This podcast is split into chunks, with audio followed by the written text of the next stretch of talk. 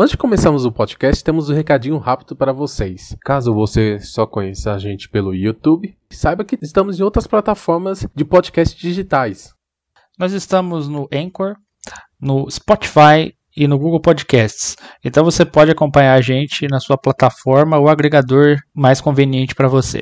E além disso, caso você não conheça o nosso trabalho no YouTube, o link estará aqui na descrição, assim como das nossas outras redes sociais. Agora vamos para o podcast.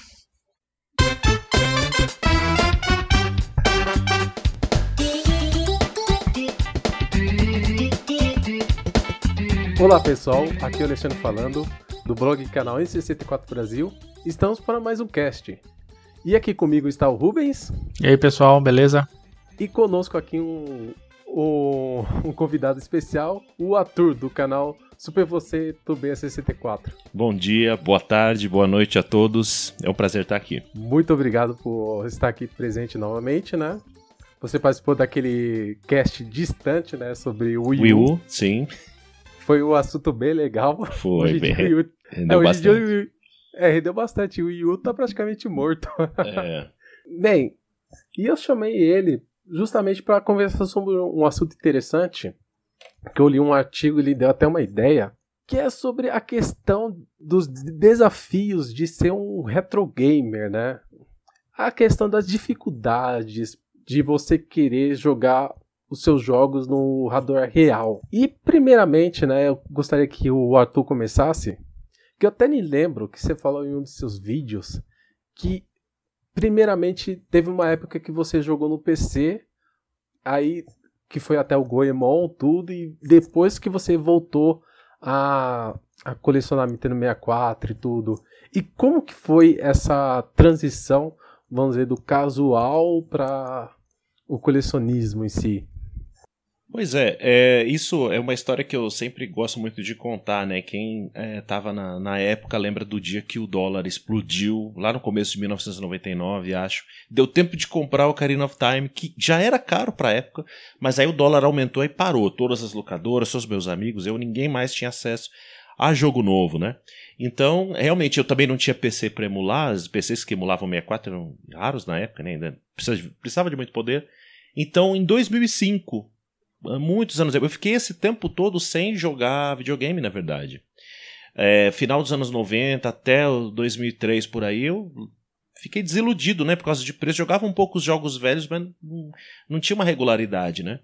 Então eu meio que larguei os videogames nessa época por causa disso, porque era, era difícil. Ah, em 2003 eu comprei o GameCube e tal, também os jogos eram caríssimos, então eu não tinha sempre jogo para jogar. E aí em 2005 eu fui ter um PC capaz de rodar, é, de emular, né?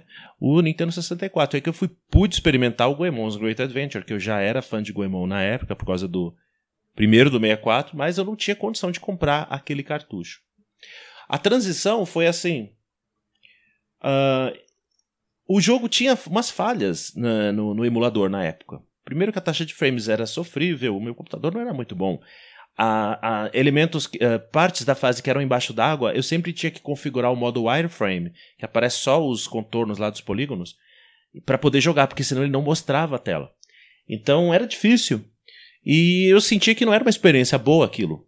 Então eu passei a olhar eBay, vi o pessoal falando de coleção, isso, isso em 2009. Eu já tinha uma experiência com compra no eBay anterior, mas eu comprava DVD, CD muito raramente. Acho que de 2002, que foi a minha primeira compra no eBay, até 2009, se eu fiz três compras no eBay foi muito. Então em 2009 eu vi, comecei a olhar os jogos japoneses. Então em 2009 eu é, entrei no eBay, vi os jogos japoneses, vi todos aqueles Goemons com capa manual, aquela coisa bonita, e decidi comprar o Goemon Great Adventure, versão ja japonesa, que era mais barata, com caixa manual. E quando chegou aquele jogo, e depois de muitos anos eu pude colocar ele no console e jogar, a, a, a sensação, a satisfação que aquilo me deu é que me, me deu essa vontade de colecionar e de querer jogar tudo no hardware real e com o cartucho. Então, basicamente, essa transição aconteceu comigo em 2009. Naquele momento eu decidi que eu ia ter todos os jogos do, do Goemon que eu pudesse. E aí, claro, tem os jogos da Nintendo, tem outras franquias que eu gosto, e, e aí começou essa coisa de colecionar e querer só jogar no hardware. E, e, assim, né? Eu até gostaria de adicionar, porque isso que você falou é interessante, porque teve uma época que eu tava curioso, né? Porque teve aquele ressurgimento dos vinis, né? Ele voltou à moda. Aí eu fui pesquisar, fui ler algumas coisas, né? Aí teve uma pessoa que falou, porque quando você vai ouvir um vinil, você tem todo um ritual que você vai pegar, você vai dedicar um seu tempo a ouvir aquilo, é, você vai colocar ele na, no tocador, vai colocar agulha, ou se for automático, né? Mas tem todo um ritual. E eu diria que jogar retro games é quase parecido com isso, de você ter coisa física e você colocar o, o, o cartucho ou o CD, você ligar, no caso do Nintendo 64 é, é a chave, né?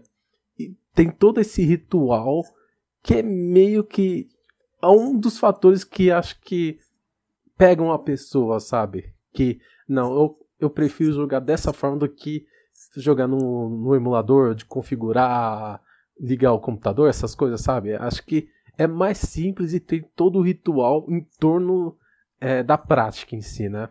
É, ver, é, é verdade. Eu, eu, gosto muito de discos de vinil. Na época que eu até parei de comprar jogo de videogame, eu continuei comprando discos. Porque na época não tinha essa mania do vinil que tem hoje. Na verdade, também não tinha muito a mania do colecionismo dos jogos antigos, jogos antigos, né? Mas os jogos antigos sempre foram um tanto caros. É, mas o vinil era muito desvalorizado na época, final dos anos 90, começo dos anos 2000. Eu ia em sebo e comprava discos perfeitos por um real, dois reais, três, disco que hoje os caras vendem por 80, 100 reais. Então eu, junto com meu irmão, juntei muitos discos na época. Mas é muito parecida a experiência, não só, como você falou, não só pela capa, pela coisa física de você colocar o cartucho, colocar o disco no, no, no toca-discos, mas também a o desafio de você tocar o disco de uma maneira aceitável. Porque assim, assim como o console ele é um sinal, uh, ele emite um sinal analógico para a TV, isso varia muito, é muito sujeito a interferência, variação de qualidade por causa de cabo, por causa da TV, né? O vinil é a mesma coisa. Então você tem que ter, para você ter um som bom no vinil, você tem que ter um bom toca-disco, uma boa cápsula, um bom pré. Você tem que saber configurar essas coisas. É um ritual, é não só um ritual de, de, de na hora de você ouvir, mas tem todo um ritual para você conseguir configurar e escutar o disco com boa qualidade. E o videogame tá assim também. Hoje em dia, né, aquele desafio da gente ligar o console antigo na TV moderna, ou manter a TV de tubo e, e coisa assim. É, eu ia dizer que eu concordo plenamente, né, que, que é, o que faz a, a experiência é, não é só o conteúdo, né, também é a, o momento que você tira ali. Eu também sou colecionador de vinil, acho que todos aqui, né, somos. É, é, mas para mim a experiência, não só com vinil, mas com jogos, eu não tive tanta essa pausa assim. Eu acho que o, o Arthur é de uma geração um pouquinho anterior à nossa, pelo que parece, né? Porque 2003 ele já estava fazendo compra no eBay, comprando Ocarina of Time, e eu não sabia nem o que, que era Nintendo 64 direito ali, é, naquela época. Mas é, eu no, no, meu caso eu eu fui tipo assim muito cedo, né? Desde quando eu tive o primeiro contato tanto com, com os vinis, né? É, que eu já ouvia discos ali do Pink Floyd e tal, eu já comecei a ter uma paixão, comecei a colecionar também. Como ele, como ele falou, o valor antigamente era muito menor, você comprava, pelo menos na época que eu comecei a comprar, comecei a comprar por 15 reais, 30 reais, né? Já na, na época que eu comprava, o que? Uns 10 Já anos é atrás. caro pra mim. É. Já era caro pra mim. Pois, pois é. E, e hoje, cara, os mesmos discos Estão na faixa aí dos 80, 100, cento e pouco. É, é até triste de ver. E é o que está acontecendo com os jogos também, né? Não só os novos, quanto os antigos, né?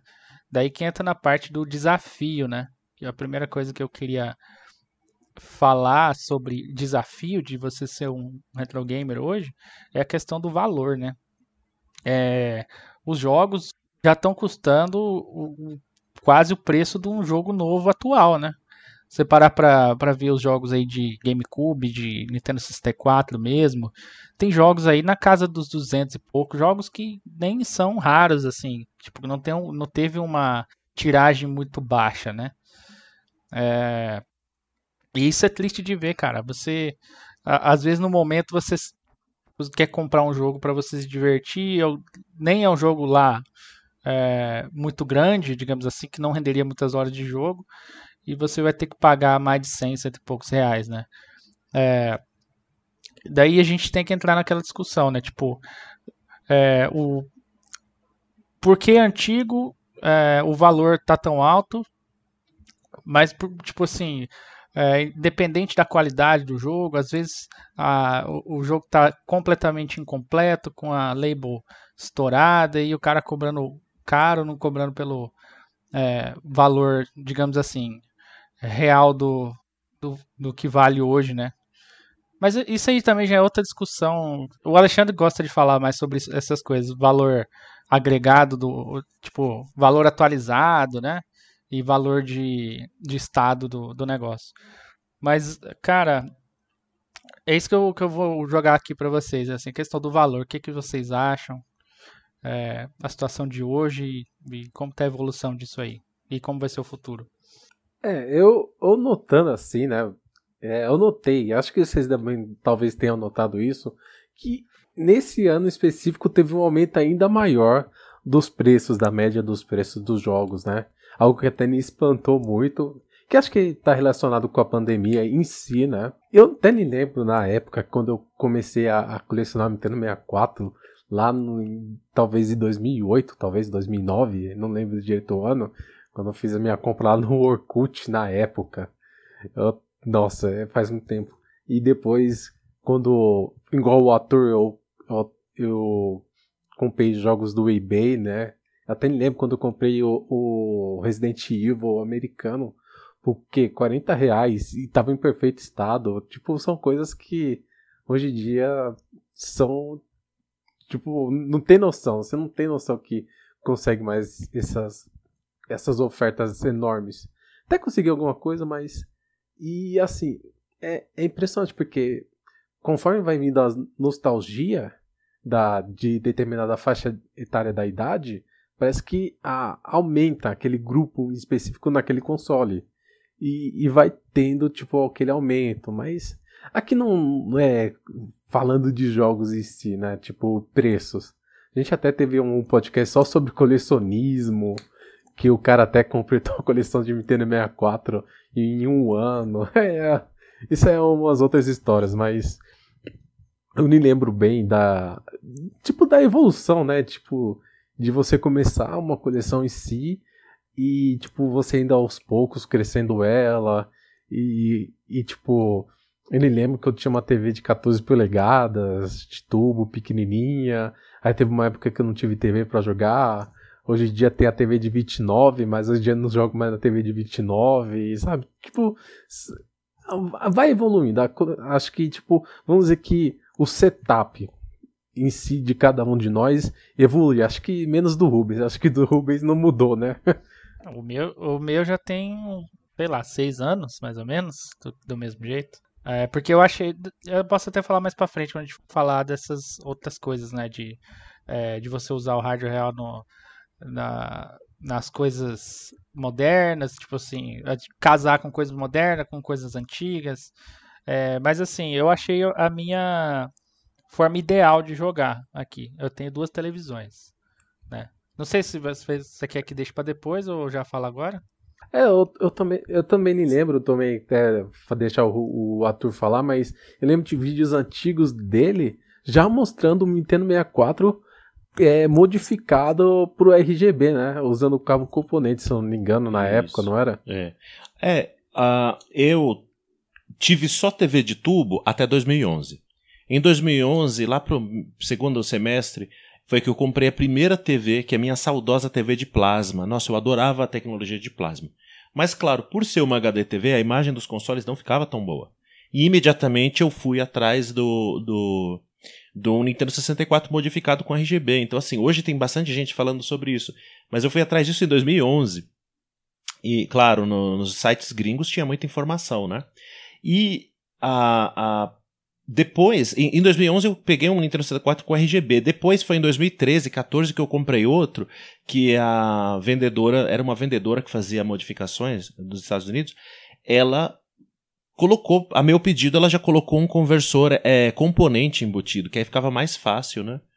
Então, desde 2011, nessa luta, nessa busca por a uh, melhor imagem possível na, nas TVs de tubo. Hoje eu estou bem satisfeito com é, o, o, o SSC, né? Mas eu ainda uso monitor e TV de tubo também.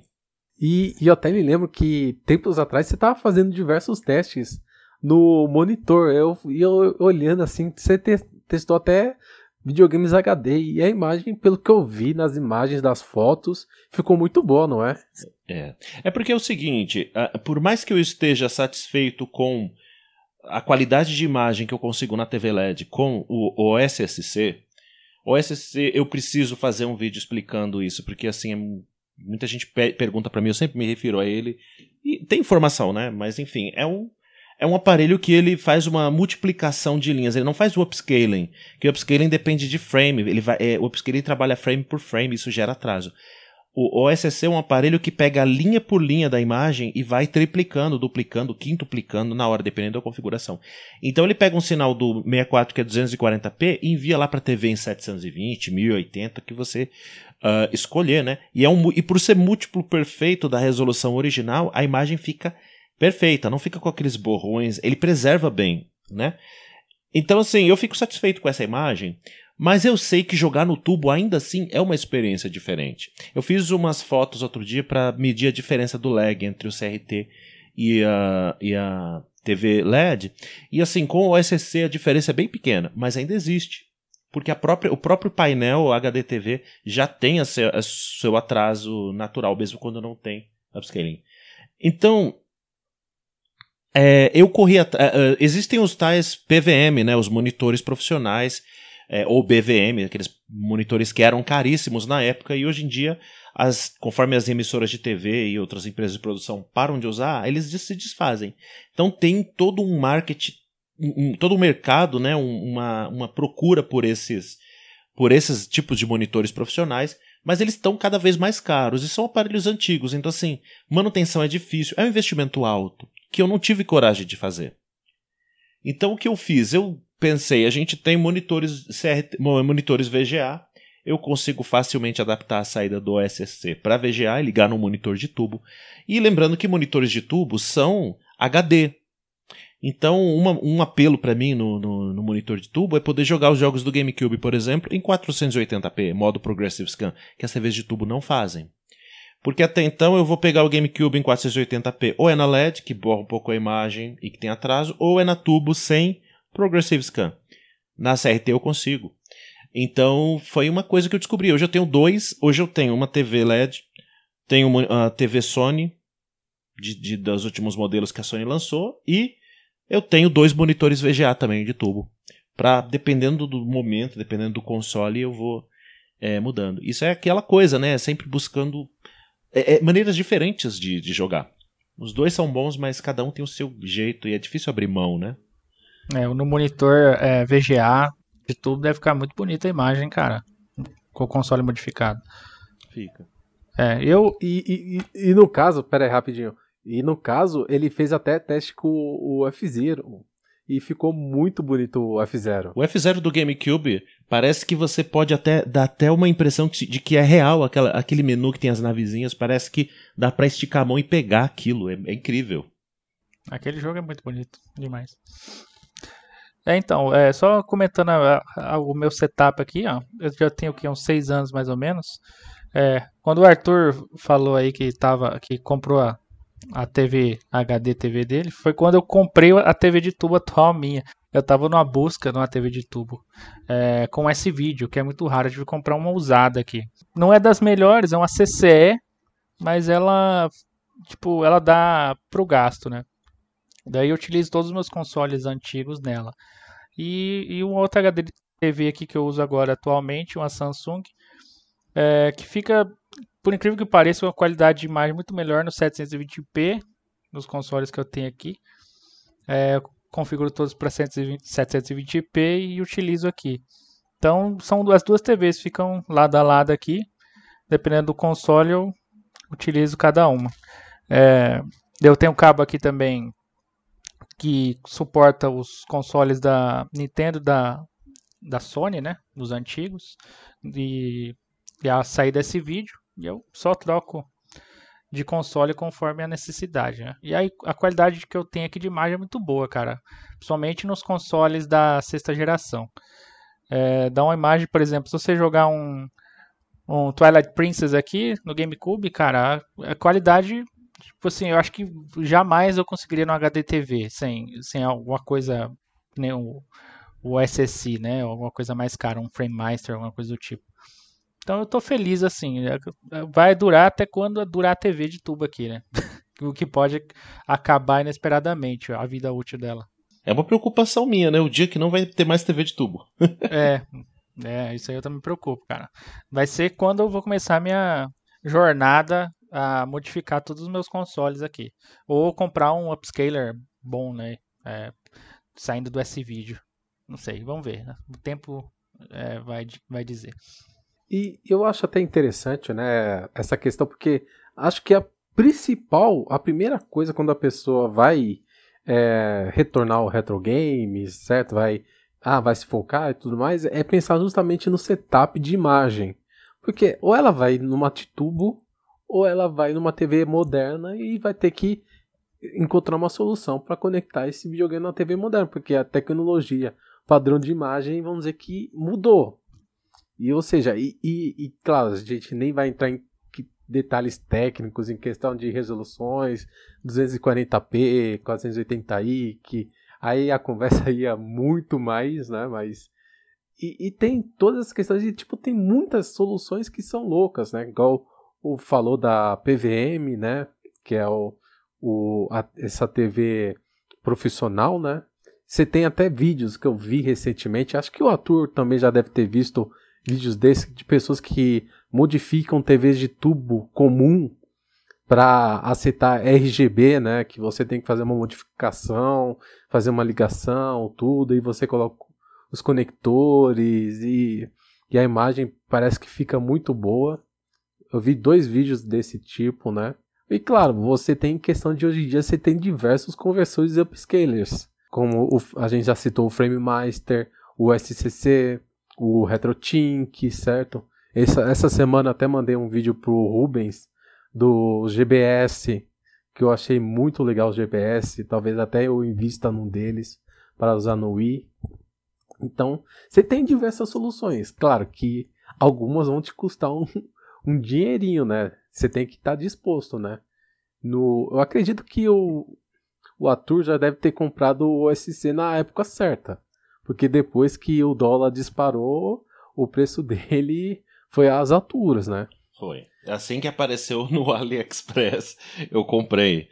E hoje, é, realmente, você estava falando antes, né? O, o, o que aconteceu agora, além da pandemia, é o dólar que disparou, né? Então, quando eu comprei o dólar, não sei quanto estava, uns 4 reais, agora tá 5 e pouco. Então, acho que foi o último momento possível que eu comprei ali. É, e eu, foi mais ou menos nessa época também que eu antes da pandemia, justamente, acho que foi lá em março, no, na metade de março, tinha o RetroScaler, que é o clone do RetroTink, apareceu, tava numa promoção, eu comprei, paguei 340, aí teve a pandemia, teve a disparada do dólar, e o preço dele aumentou, foi para 500 reais praticamente. Nossa. O que, o que era o preço antigamente do SC exato, na época. Exato. O SC eu não lembro, era 500 e agora o SC deve ser bem mais, uns 600, 700. Quando eu comprei no, no AliExpress foi 487 reais, mais 12 reais de frete, então foi tipo 499. Isso. E eu e, tipo assim, até falando nisso, eu acho uma coisa que eu acho engraçado, né? Falando nisso, eu acho que eu já comentei com o Rubens, ou, com outra pessoa, que eu acho engraçado que assim, na Express eles é, fazem clone de tudo, então você encontra o clone do Psy, de Everdrives, de OSC, do RetroTink, tralá, tralá. E você encontra até o, o clone do DC HDMI. Mas até hoje eu nunca vi um clone do Ultra HDMI do Nintendo 64. Eu nunca vi Esse é isso. É, velho, é mais complicado, né? O cara, Existe uma razão. O cara fez uma engenharia sem vergonha lá. E é direto na placa do console, né? É por isso que acho que é mais complicado. Não, o Ultra HDMI não é, não é, é um projeto maravilhoso, não é sem vergonha, é uma placa. O cara fez um negócio sério mesmo, com, com qualidade. Acontece. Não, não. Desculpa a, a palavra que eu usei, sem vergonha, eu quis dizer foi no sentido de que é uh, não é simples. Foi só isso que eu quis dizer. Foi uma coisa complicada. É. Mas sabe o que acontece com os Everdrives, com o PSIO, com OSC? Tudo isso, o cara faz o projeto e ele fabrica na China. E o próprio fabricante, o próprio, a própria fábrica que ele contrata para fabricar é que faz a falsificação. Já foi constatado isso, pelo menos no SSC que eu tenho, é exatamente peça por peça o mesmo. Só que aí os caras são contratados, vai, para fabricar mil e dão um valor. Aí eles entregam os mil e fala, quer saber? Eu vou fazer aqui por conta própria e vou vender direto. No caso do Everdrive, o Crix até fez um acordo com o pessoal lá da China para poder distribuir, só que o deles é, é, é, um fabricante chinês, né? Porque tem mil fazendo cópias, né? E aí, só que o dele não, não atualiza, mas é meio que autorizado, é, é meio falsificado, mas autorizado pelo Crix.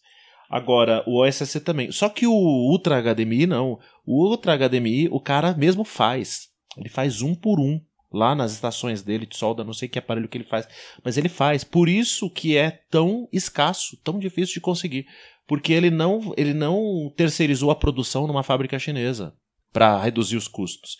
Por isso, então, é caro. Por isso, os, os chineses não têm acesso ao projeto para clonar. E nossa, como eu queria que isso acontecesse, viu? é, é, porque até falar que eu acho interessante, porque assim, tem um lado ruim, claro, de ter o clone, né? Eles piratearem um projeto alheio de outras pessoas, mas de outro lado, se você parar para pensar, ajuda a, a mais pessoas terem oportunidade de ter esses aparelhos, porque muitos desses aparelhos eles fazem aquela questão de janela de venda. Eles abrem uma quantidade X para um determinado dia horário, a pessoa compra, fechou aquela lista, eles vão fabricar, vai ficar talvez meses sem aquilo estar tá disponível uhum. e vai ficar disponível tempos depois. Exato. E, aqui, e aquilo só fica disponível mais para tipo americanos, norte-americanos, canadenses, europeus. O resto do mundo meio que fica a ver navios se não fosse os chineses, muitas das coisas que a gente não teria, pra falar a verdade, né? Eles que facilitam. Tipo, tem um lado ruim e tem um lado bom. Tá? É, é questão de. E, tipo assim, é, é, claro, né? A gente gostaria de ver um Ultra HDMI. Acho que seria caro, mas seria bem mais barato do que fosse, tipo, fosse para comprar com outra pessoa, o, o próprio criador do projeto, né? Então, é aquelas coisas, né? Outra coisa que até eu acho interessante que eu gostaria de conversar com vocês, porque eu acho impressionante a evolução das coisas, né? Porque quando você começou, ou qualquer um de nós, quando a gente começou a, a colecionar, a jogar retro games, não existia muita das coisas que existem hoje em dia. É absurdo. O, o desenvolvimento de coisas que teve o GameCube, por exemplo, é grande. Hoje em dia, nossa, velho.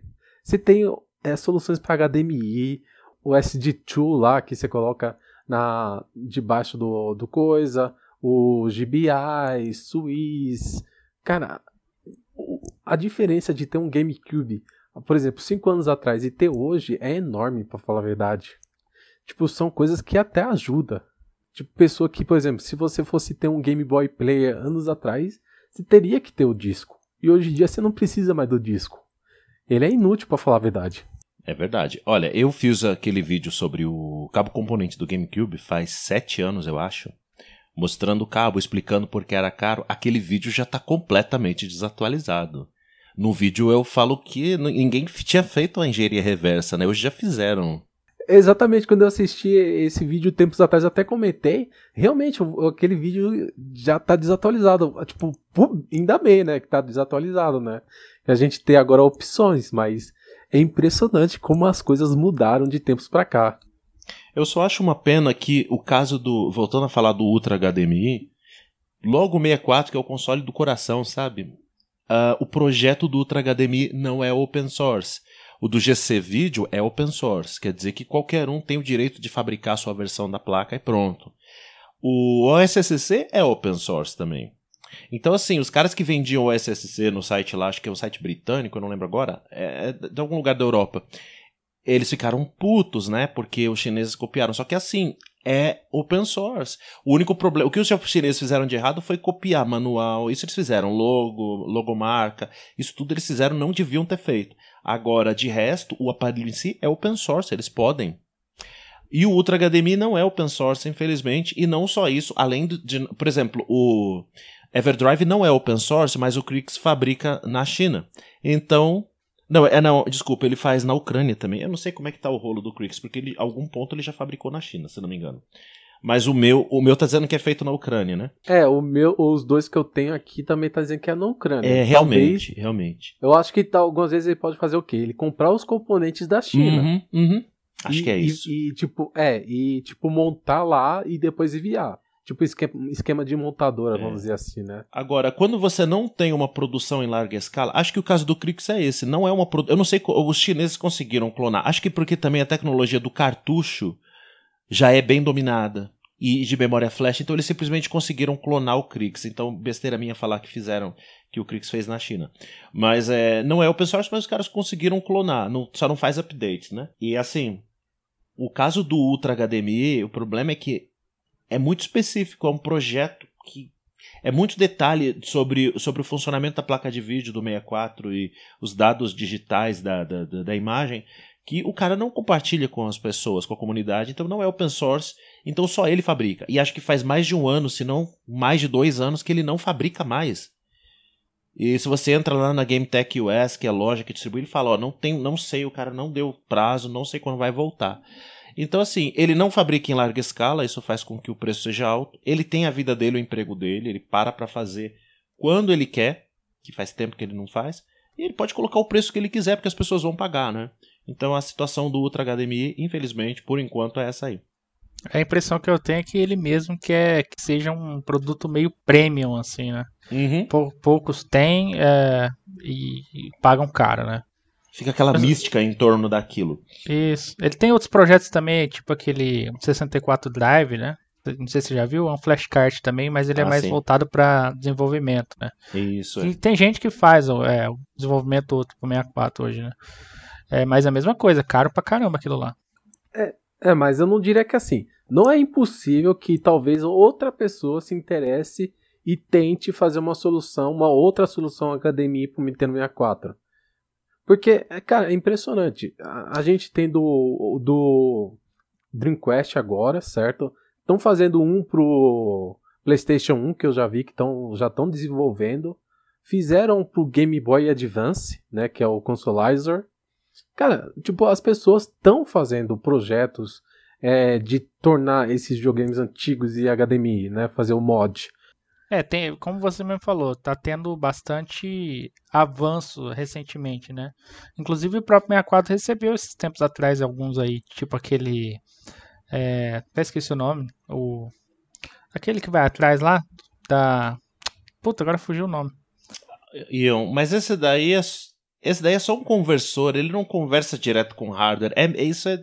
Sinceramente. Ele é uma, uma solução barata e mais fácil. É só pela praticidade, não é tanto pela qualidade, porque é bem abaixo do RGB. Se ao menos, se ao menos usasse RGB. O S-Video, que é a saída de maior qualidade ali pelaquela porta, né? Isso, sem mod, né? Porque Isso. o RGB, o meu, ele, ele emite RGB por aquela porta, mas é mod, né? Sim, sim, por causa do mod, senão não emite. Porque o 64 não tem o RGB nativo, né? Mas podia ter uma solução que serve para o Super Nintendo também e que pega o RGB. E aí, se o 64 apresentar RGB, ele, ele emite. Senão vai do S-Video. É uma oportunidade perdida. Tem o Red 2X. Não sei se você já ouviu ah, falar. É verdade. É aquele que é uma caixinha transparente, eu vi sim. Ele pega RGB, né? Isso. É, se ele, ele é bem interessante dele porque ele tem, ele detecta ou seja, se ele detectar que o 64 ele tá mandando RGB, ele vai usar o sinal RGB. Se ele vê que não está usando, então vai usar o, cabo composto. Isso. Então já é melhor que o Ion. Já é melhor que o Ion, né? É. O, o, a única coisa ruim do Ion é porque ele só é compatível com os consoles americanos. Consoles europeus ou nacionais nossos não funciona. É. Um, um cara comprou um brasileiro, né? Ele comprou, até mostrou no grupo e falou, ó, ficou preto e branco na minha TV. E é justamente por causa que o 64 era nacional. Então, é, é a única coisa ruim, posso dizer. Quem tem 64 nacional é, é tudo mais complicado, né? Nesse sentido aí. Se você não modificar na placa direto, não, não tem jeito. Você vai. Qualquer upscaler que você for utilizar, não, não vai dar a qualidade ideal. Até porque o PAL-M é, quase ninguém suporta. É raro os, os periféricos suportam o PAL-M hoje em dia, né? E, e, até mesmo agora que. E também lembrar também, né, que a gente tava conversando sobre esses avanços que tem hoje em dia, que é impressionante que é uma coisa que até hoje, tipo, me surpreende, sabe? Cada vez quando eu vejo uma coisa nova.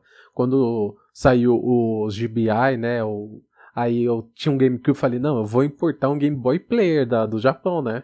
E, e poder jogar Game Boy, ter Everdrives, de as telas novas do Game Boy também. Tipo, são coisas porque quem, joga, quem jogava no Game Boy era sofrido pra probabilidade não ter um backlight. E hoje em dia você ter backlight é maravilhoso. Eu não sei se o Arthur tem Game Boy, eu sei que o que o Rubens tem, mas eu não sei você, ator. Eu pulei o Game Boy. Meu primo tinha um Game Boy tijolão, isso em 1992. Eu. Não, 92 não, porque eu já tinha videogame. Eu ganhei meu primeiro videogame em 93. Então acho que por, lá pra 92, 93, 94, meu primo tinha o Game Boy tijolão com Double Dragon. E, pô, eu adorava aquilo, só que era muito ruim.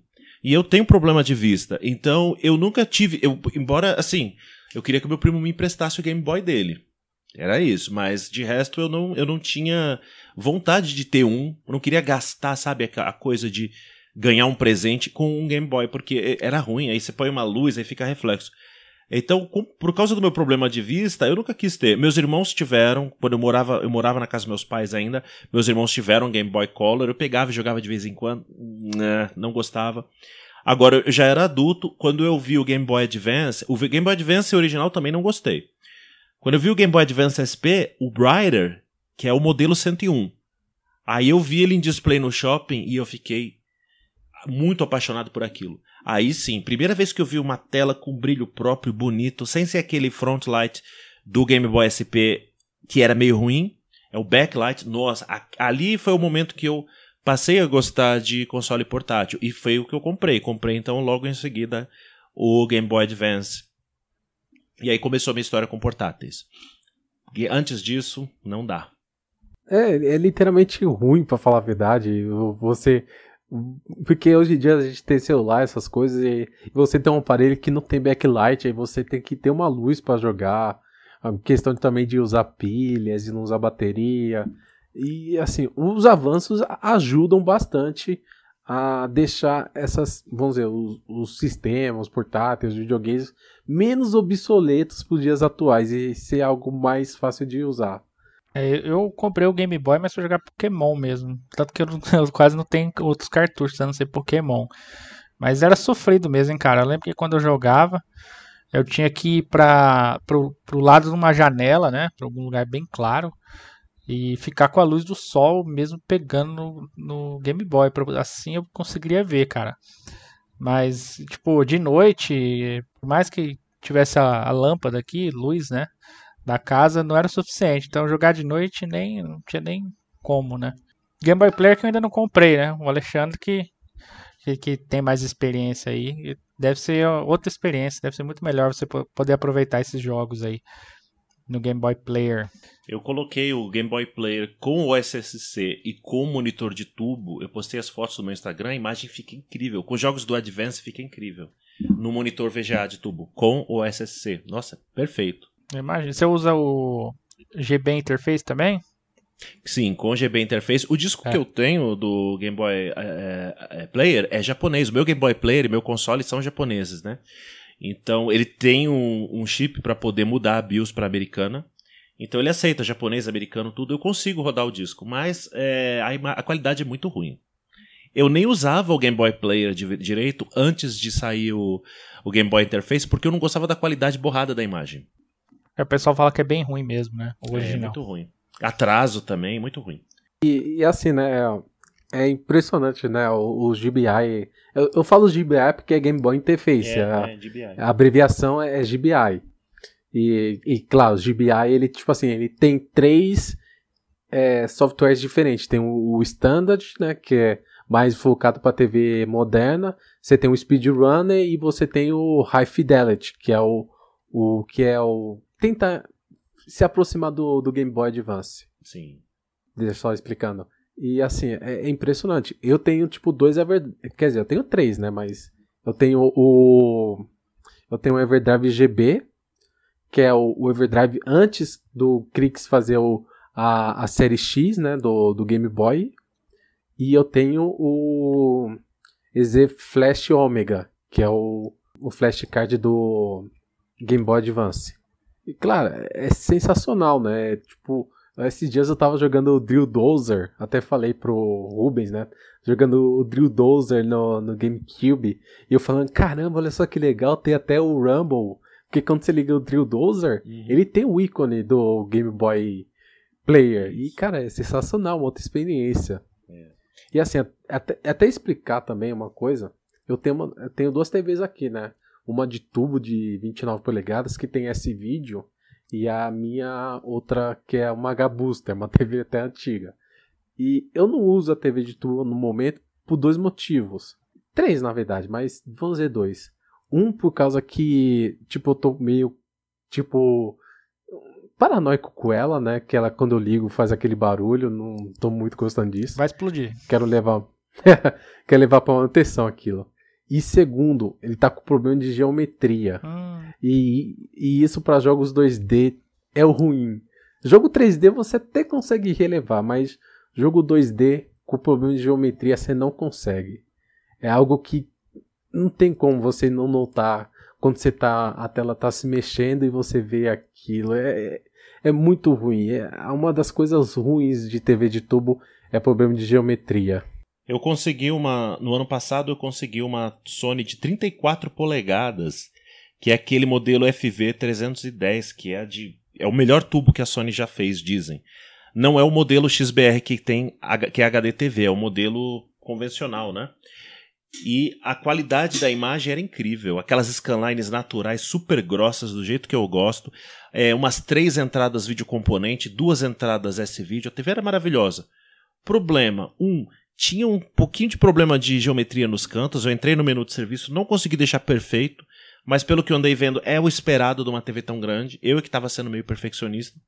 E uh, o lugar para colocar aquilo, que o tempo todo que eu fiquei por meses com ela aqui em casa, era no chão. Eu coloquei as fotos no Instagram jogando Donkey Kong F0X ali, GX, era só no chão. Então chegou um ponto que não deu, eu vendi. Eu comprei essa TV é, Aqui na cidade, vendi para um cara daqui da cidade também, porque tive um pequeno lucro lá na venda. Uh, mas eu queria manter, mas não dá, não tem condições. Então é, é triste, né? Realmente a geometria deixa a desejar às vezes no tubo, é uma coisa que a gente sabe, né?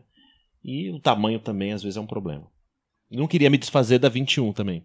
21 polegadas. E, e sim, TV de tubo é pesada demais. É pesada a, essa TV de tubo de 29 que eu tenho, eu consegui no meu trabalho. É muito engraçado isso. A TV sempre estava lá no meu trabalho, sabe? Essa TV enorme, grande de tubo.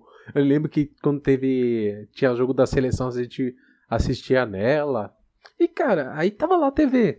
Aí um dia, quando eu fui olhar essa TV de perto, eu olhei assim, tinha entrado esse vídeo. Aí eu hum. falei, caramba, eu vou pegar, eu vou, eu vou pedir pro meu chefe pra ver se eu deixo eu levar. Aí eu perguntei para ele, ah, posso levar essa TV, tá lá, tá lá, e falou, ah, pode levar, é sua. Aí ele falou, ah, eu tenho uma TV também de plasma, de 40 polegadas Nossa. em casa, plasma, né, e tudo. Aí falou, ó, ela tá com problema na fonte, se você quiser, leva e tenta consertar. Aí eu peguei, levei as duas TVs, né, ele me deu a nota fiscal da TV de plasma, de 40 polegadas. Ele comprou na, em 2009 aquela TV, uma TV boa da época. A imagem dela é muito boa. E a gente pegou, levou no concerto, consertou, tá funcionando até hoje a TV de plasma, tá na sala, né? Não é minha. Eu queria que fosse minha, mas não é minha. Nossa, eu amo TV de plasma, cara. Eu amo TV de plasma.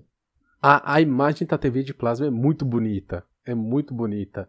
É, tipo, é uma pena, só que acho que ela tem um consumo de energia maior Uhum. do que uma TV hoje em dia normal. Aquecimento também. Mas ela tem um. Ela tem um brilho, né? Que é quase igual ao da, da TV de tubo. Uma vida nas cores e, e o tom de preto também. Em comparação, qualquer LED, mesmo mais moderna, fica com uma imagem meio sem graça. É, sem contar o a fundo, né? Da, a- da luz de fundo, né? Atrapalhando. Sim, exatamente. Exatamente. Então, e, e essa TV de 29 que eu peguei, né? Uma TV da LG. Cara, é uma TV de quem tem quase 50 quilos. Imagina você ter uma TV de quase 50 quilos, velho. E eu, eu peguei, tive que mandar fazer um móvel pra deixar as duas TV lado a lado. É, uma coisa boa de ter uma TV lado a lado é você usar o, o 240p test pra você testar lag. Porque você tem uma TV de tubo e você tem uma TV moderna, você só divide o sinal de esse vídeo e você consegue ver o, o lag.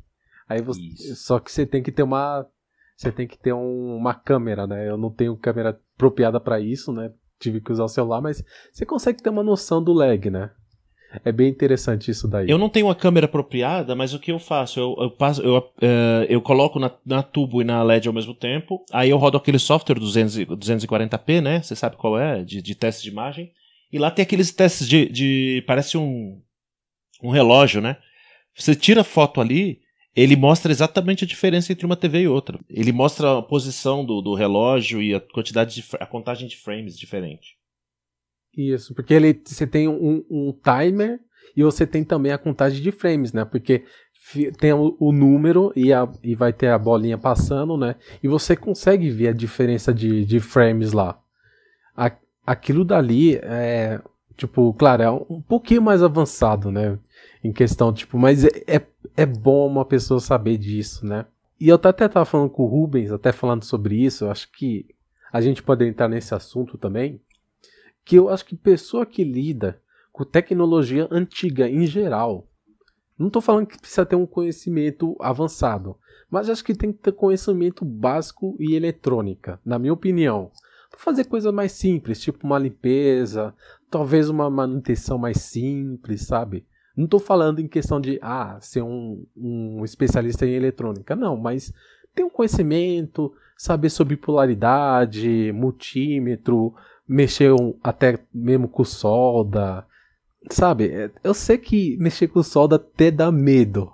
A primeira vez que eu mexi com solda, eu tive muito medo, mas é uma coisa que acho que você tem que, tipo, ir aos poucos mergulhar, sabe? Pra você mexer com videogame. Na minha opinião, né? É, eu, eu concordo com isso aí, mas até hoje eu não tive coragem de, de fazer muita coisa, solda, né?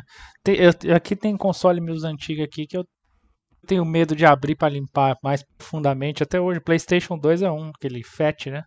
Que lá pra abrir é, um- é uma loucura, cara. Que lá é horrível pra abrir, né? Inclusive eu tenho que trocar até a bateria dele, porque ele tá perdendo a, a hora, né? Depois de um tempo. Mas, cara, eu prefiro pagar alguém pra fazer isso. E o 64 eu já abri várias vezes também. Do 64 tranquilo. Mas o Play 2, o FAT, ele é mais complicado. O Slim deve ser melhor, mais tranquilo. O, o PlayStation 2 é mais complicado do que o o Nintendo 64 para abrir, mas é, é- é só um, tipo um- uma curiosidade. Mas muito mais. O 64 é só praticamente a capa de cima e de baixo e o, aquelas é, blindagem de metal em cima e embaixo da placa e só também. Não tem mais nada de. O único problema é a quantidade de parafusos e, o- e o quão apertados eles são da primeira vez que você, abre. Né? É bem apertado, mas tranquilo, não é difícil de lidar com ele. né? E, assim, né, é, até uma coisa que eu acho interessante, que o Nintendo 64, ele realmente, aquilo ali é dissipador de calor. Outros videogames, é aquilo dali, a proteção metálica, acho que é, eles falam que é AF Shielding, que é pra não ter interferência. Isso. No Nintendo 64 é realmente heatsink aquilo, é aquilo dali é pra dissipar calor, diferente de alguns outros consoles que se tem. Tanto que tudo aquele, aquela estrutura de metal, ela é conectada até o cartucho. O próprio cartucho tem também. Quando você conecta um cartucho de 64, você não põe só a placa na, na a placa do cartucho na placa do console. Você conecta a, a heatsink do cartucho no heatsink do console. Porque toda aquela estrutura de metal, sabe aqueles quatro cantinhos ali, né? Quando você abre o cartucho tem uma heatsink também dentro. Tudo aquilo é conectado na heatsink do console. Fica uma dissipação enorme para tudo. Não, interessante isso aí, realmente. Porque o ferrinho encosta, né? No, é, o ferrinho console. da cartucho, exatamente. Mas aí, que tal? O, o, cartucho que ajuda a dissipar o calor do console ou sei lá, o que dá para dissipar do próprio cartucho? É porque o cartucho esquenta também, né? Se você é, né? Eh, joga bastante Super Nintendo, tira o cartucho, ele tá quente. Então acaba que no 64 eles uh, colocaram a solução para tudo. E acho que às vezes o próprio console pode. Eu não, aí eu, eu tenho o um nível de conhecimento tipo curioso, como vocês estavam falando. Sei abrir, mexer polaridade, é solda. Eu sei fuçar, e sei fazer pequenos reparos, mas eu não tenho um conhecimento técnico aprofundado. Mas eu acho que o, o, o cartucho por si só ele esquenta também. Não é só o console que esquenta o cartucho, né? É, e é assim, porque quando você coloca o cartucho, até é importante dizer isso, o cartucho, quando você coloca lá, ele faz parte do sistema. Sim. Ele tá lá, é, é diferente de, por exemplo, de um CD, que o CD é aquilo é mídia de leitura, aquilo tá lá é passivo, enquanto o cartucho é ativo, ele faz parte do sistema quando você coloca lá e liga. Então, realmente são duas coisas diferentes e assim, obviamente, o cartucho também está trabalhando porque o, o console está constantemente acessando a memória do cartucho, os arquivos, sons, texturas, sabe? Ele pega tudo aquilo dali do cartucho a todo momento. Sim. Eu até eu teve uma época que eu estava até pesquisando parte mais técnica, se eu não me engano, a velocidade de leitura é 5 megas por segundo, é, é muito rápido, sabe? É, é uma transferência de dados louca lá. Então, o cartucho também está trabalhando, ele com certeza esquenta também, né? Ainda mais é, cartucho, por exemplo, que tem alguma coisa que não tem no console, né? Tipo, Super Nintendo, o chip FX, né? Aquele lá deve esquentar pra caramba. Ah, com certeza, é um coprocessador, né? É verdade. Isso, é. E Arthur, você já, já fez alguma coisa, tipo alguma manutenção simples nos seus consoles, alguma coisa assim? Já, já, é, é todo tipo, todo tipo de, de, de reparo que precisou já fiz. É, é, ah, coisas pequenas, é, é soldar cabo que, sei lá, que quebrou, ou então alguma peça também. É, as, é uma coisa que eu costumava muito fazer na época que eu fazia aqueles vídeos de uh, consoles de bazar de caridade que eu abria e limpava. Comecei meu canal com aquilo, né?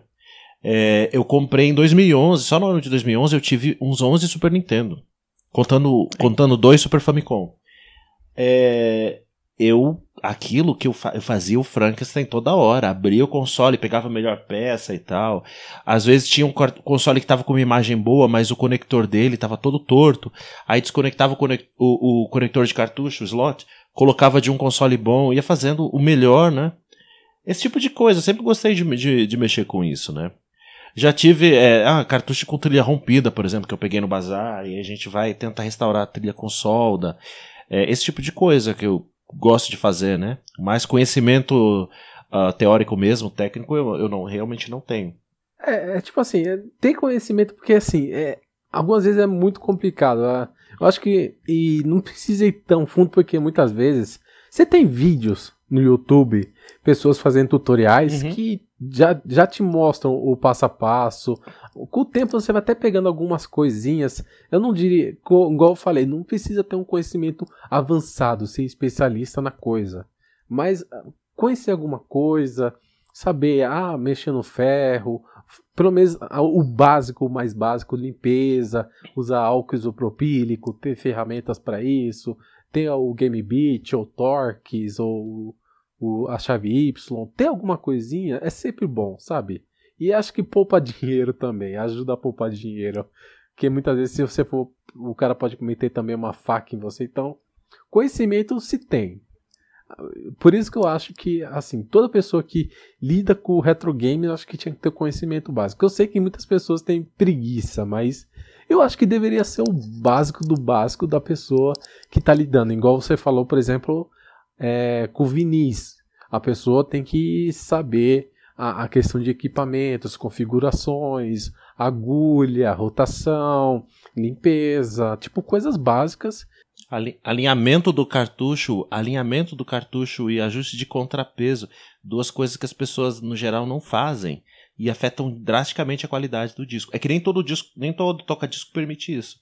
Mas é alinhamento do cartucho e, e, e ajuste de peso. Isso, isso muda muito. Então, é a é informação que, que eu conheço, que eu fiquei sabendo na internet. Informação que eu achei na internet. Isso. Tipo assim, sempre vai ter uma pessoa mostrando o básico. Exato. Por exemplo, tem, tem o Voltar, por exemplo, que eu acompanho. Ele faz um. Ele mostra passo a passo. Tem o canal Mão na Luva também que mostra as coisas. Tipo assim, tem canais que você pode ver e que te dão informação. Tá? É tipo, a primeira vez pode ser até dar medo, mas com o tempo, tipo, você vai pegando as coisas, trocar bateria, que é uma coisa básica. Você já deve ter feito isso, né, de trocar bateria de, de cartucho que, que acaba. Então, tipo, são coisas que com o tempo a pessoa vai pegando, né? Acho que precisa lidar com isso, não tem como fugir disso. E tem a limpeza também, que tem, eu vejo uh, que muita gente acha que o console morreu e é só uma limpeza, uma coisa básica, né? Uh, é, abrir o console, é, claro, cuidado com o que está mexendo. Tem gente que é meio, tem gente que é bem desastrada, né? E não tem noção, por exemplo, de que você é, não pode, você não pode dar um curso, você não pode ligar o console com uma ferramenta encostada ali, alguma coisa assim. Tem gente que não tem a mínima noção, né? De, de eu já vi. Mas uh, consoles antigos, quando eles estão sujos, eles vão ter problema para funcionar, vai travar o cartucho, vai acontecer todo tipo de problema. Então limpeza é básico. Às vezes eu vejo o pessoal anunciando console cheio de pó, o cara nem para passar um paninho por cima na hora de tirar a foto para vender, né? Então esse é um. É, o, o, o mais básico, para falar a verdade, mais básico. É a limpeza. Se você vai vender um carro, por exemplo, você vai limpar o carro antes. Exato. Se você vai vender uma casa, você vai limpar a casa, pra dar um retoque, um tapa, para deixar tipo, uma aparência mais legal. Aí, mas o, o, videogame você vende assim, tipo, do nada, ah, tá aqui, ó, pronto. Pô, o basiquinho nem pra tirar o pó da, da superfície, pelo menos, uma coisa simples, mas não. É impressionante. Aqueles cartuchos que vieram de locadora que eu comprava no bazar por 3, 5 reais. Quanto cartucho de Super Nintendo? Tirar o, tirar o adesivo com cuidado, com secador de cabelo, lava o cartucho, a carcaça com cuidado para não estragar o label, para não estragar a pintura que tem na carcaça do Super Nintendo e deixar os cartuchos novinhos, cara. Isso é, isso é, é uma arte, né? Exatamente, exatamente. Tem, e tem, tipo assim, tem adesivos tem adesivos, né? Tem adesivos que, nossa, é muito ruim. Tem outros que é muito fácil. Tem outros que coloca justamente em cima da label, que é ruim. Tem outros que coloca no, no canto, sabe? Tem, tem coisas. E eu tenho até aqui um. Acho que dois cartuchos. Eu tinha três, mas agora são dois. Que eram cartuchos de logadoras. E o cara colocou massinha no buraco do. do, do parafuso. É Durepoxy, né? Durepoxy. Que na época eu até lembro disso, que a pessoa trocava o chip do, do jogo Exato. pra tipo, pegar um jogo ruim e trocar pra um bom e tal lá. E o cara fez isso. É, o que tá era o, é o GoldenEye, o Mortal Kombat 4 e o outro que tinha que eu vendi era o Tony Hawk. E, e você vê, são os jogos populares. É, daí, daí no, no caso, se você for limpar, né? é, ou coisa do tipo, daí já te atrapalha, né? Principalmente se precisar trocar a bateria, né? Depende do cartucho, se for cartucho de bateria, no dia que acabar essa bateria pra você abrir esse cartucho aí vai ser sacrifício. É, apesar que esses três nenhum usa bateria, não. É, uma sorte sua. Pelo menos dá pra você limpar por fora só, né? É bom limpar por dentro também. Esses dias eu, pe eu peguei. Essa semana mesmo, peguei o, o Mischief Makers ele tava com uma dificuldade de, de ligar, de pegar. Aí eu passei cotonete, passei o álcool, mesmo assim não funcionou. Aí eu, eu, eu peguei, abri ele, limpei o, o chip inteiro, a placa inteira dele, e remontei e pegou, tava pegando de primeira. Foi preciso uma limpeza total para ele voltar a funcionar perfeitamente. Qualquer, qualquer cartucho que dá problema, que funciona às vezes, Qualquer um você. E console, qualquer um você consegue é, restaurar só com limpeza. Se não, se não funcionou é porque não limpou direito, não é verdade? Geralmente é, é difícil para um cartucho morrer. Ou o cartucho morre porque teve uma trilha rompida, ou alguém, às vezes acontece de arrancarem um chip do boot do cartucho original para colocar num pirata ou colocar num adaptador, já vi isso. Eu tinha um Super Mario World original que não funcionava no Super NES é, sem desbloqueio, era por causa disso. Então, é, ou é sujeira ou é alguma coisa desse tipo, porque os cartuchos são muito duráveis, né? É, a gente não pode dizer a mesma coisa de CDs, mas realmente, cartucho é algo que a gente sabe que vai durar e acho que vai, tipo assim, vai, tipo, sobreviver além da nossa própria vida. É. A gente vai morrer e o cartucho tá, vai estar tá lá funcionando. Provavelmente. Sim, é verdade. E até mesmo agora, é, gostaria de fazer uma pergunta para vocês. O que vocês gostariam que de ver atualmente? Algum mod, algum acessório, alguma coisa para um videogame que, que ainda não, não existe, mas que você gostaria que tivesse agora? Caramba. Bom, o que eu gostaria que o que eu gostaria que existisse era que alguém fizesse um, um, um clone do Nintendo 64 com FPGA. Isso seria muito interessante de ver, que do mesmo esquema que fizeram da, da Analog, é, com Super NT e, e, e, o do Mega SG também, e, e, o NES também, que eles fizeram, seria legal ver isso com o 64. Só que eu tenho consciência de que seria ridiculamente caro. Então eu quero que isso aconteça. Quando for acontecer, que a gente sabe que esse tipo de console é lançado e imediatamente desaparece do mercado, é naquele momento só. Eu torço para isso acontecer num, numa época em que o dólar, se for possível, numa época em que o dólar estiver mais baixo, né?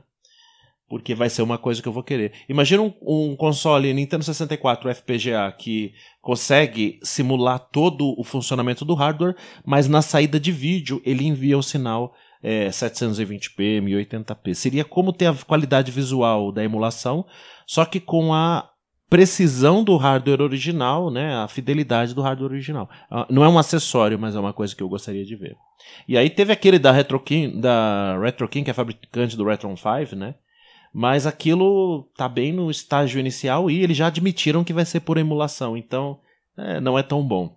É, e ainda bem que você falou nisso, né? Que é, impre é impressionante que eu diria que FPGA é o futuro do retro gamer.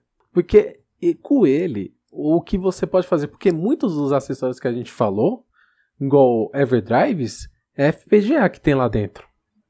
O, esses consoles que você falou, são, é, são FPGA. É. O, se, eu não, se eu não me engano, é, o, o GC Video, ele usa um FPGA também. Sim, sim. O FPGA é uma, é uma tecnologia que veio para auxiliar muito no, no retro game. Eu tenho um Famicom AV, na verdade tenho dois Famicom AV, né? Um tá com o mod é, High Defness, que é um, é um mod parecido com aquele do Ultra HDMI, do Nintendo 64, né? Mesma coisa, o cara que faz só manualmente ali, é difícil de conseguir, não tem clone chinês. Eu consegui o console já instalado por um preço inacreditável, mais barato que a placa sozinha. Então, por isso que eu tenho. E ele é um FPGA também. Ele, ele intercepta os dados do processador de, de, de do, da CPU e da GPU do, do NES, que era PPU o nome, e ele rouba os sinais e envia para a TV como HDMI. Então você tem o console real rodando com precisão ali, só que numa saída HDMI. É basicamente a qualidade desses consoles FPGA, né? E o que eu, o que eu acho muito legal é a possibilidade de você usar paletas de cores, né?